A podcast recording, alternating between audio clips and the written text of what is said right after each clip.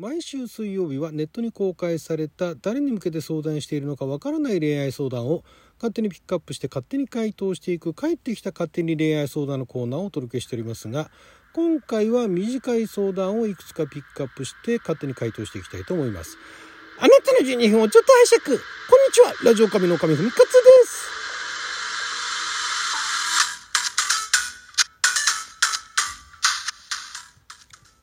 昨日は2022年12月の7日水曜日でした。もう8日になっちゃいましたけどもね、えー、今回はまた久しぶりにですね短い相談がいくつかありましたんで、え、そちらを片っ端からお答えしていきたいと思います、えー、まずはこちらですね。When is the 告白のタイミング。いきなり英語が最初入ってきたんですけどね。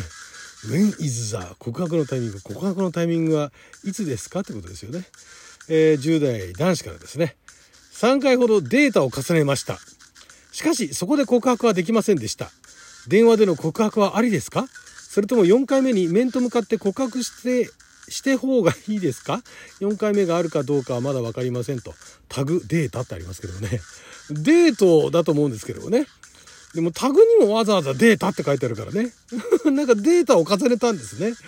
まあでもちょっとこれデータだとわからないんで、えー、デートだと思うんですけれども、まあだからデート、つまりまだ付き合う前の2人でなんかどっかお出かけしたりだとかね、そういうことなんでしょうね。で、告白できなかったんでしょ？で電話での告白、あれなんじゃないですか？まあ電話でね、直接通話だったらね、それもまたあれなんじゃないですかね。えー、今時あの LINE とかでね普通にあの告白しちゃう人がいるぐらいですから電話で音声付きだったらなおさらいいんじゃないですか？で、まあ、4回目に面と向かって告白した方がいいかっていうのもこれもまあ状況によりますよね。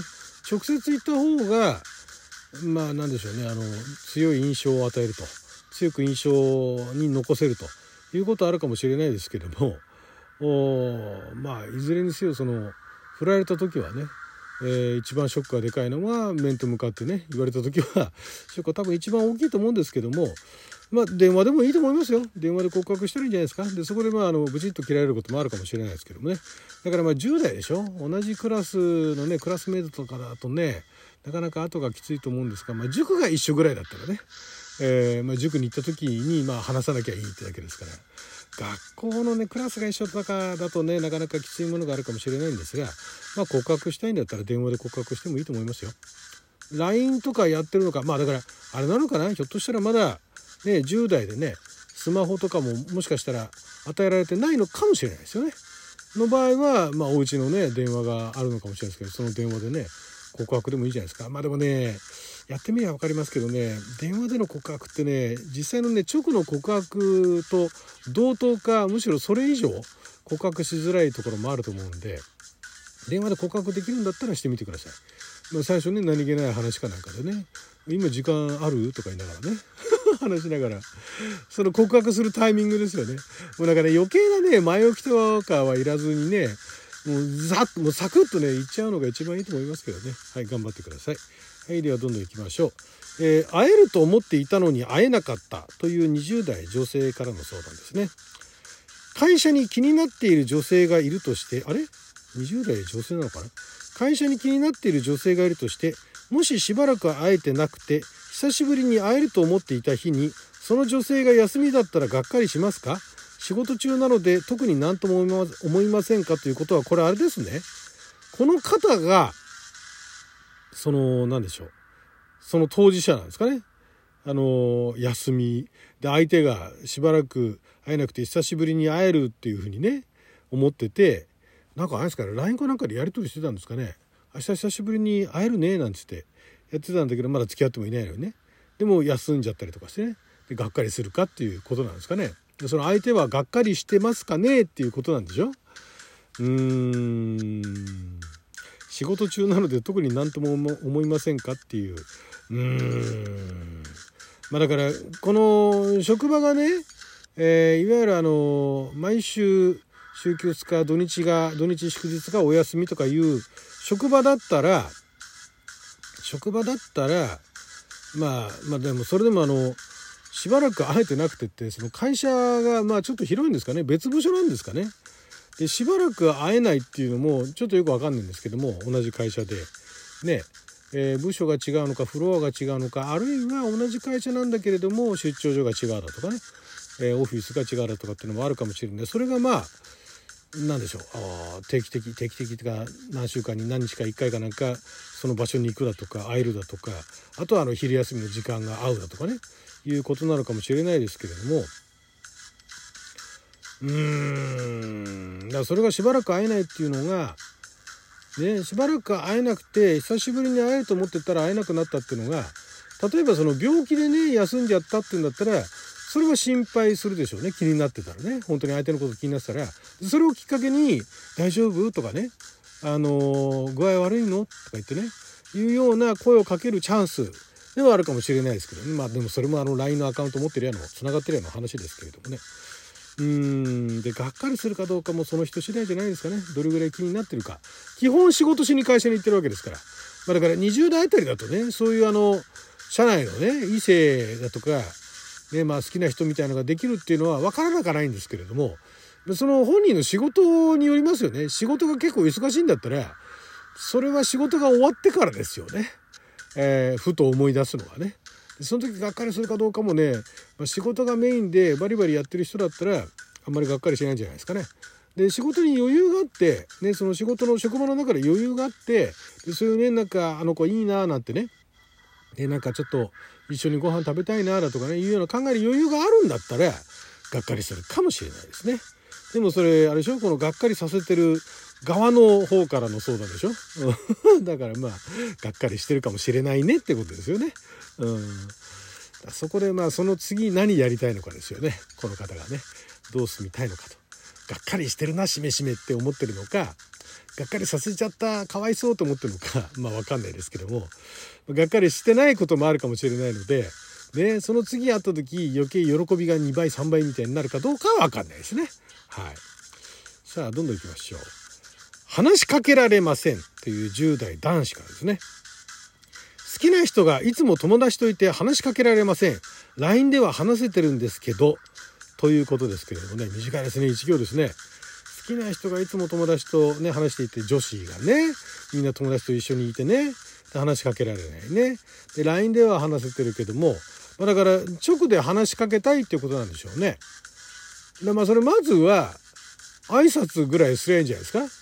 おうっつって。ね、まあ、な、こんにちは。こんにちはもう改めて言わないか。まあ、お疲れもないか。学生の間。これ職場だったらね、お疲れ様ですとかってね、言えますけどね。学校でね、すれ違ってのお疲れ様ですはないですよね。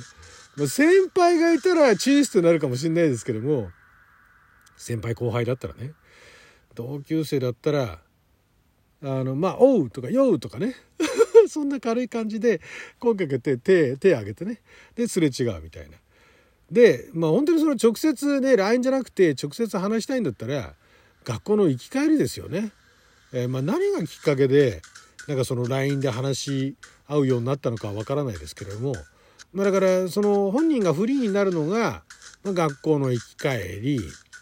ね。とあとは学校の行き帰りとかもね結構いつも友達と一緒かもしれないですけどね。行きは少ないんじゃないですか？帰りは友達と一緒に帰るってことあるかもしれないですけど、行きは少ないかもしれないですから、行き狙ったらどうですか？彼女がいつ頃来るかっていうのちょっと早めに学校にね、来てね、何日かあの、観察しとくわけですよ。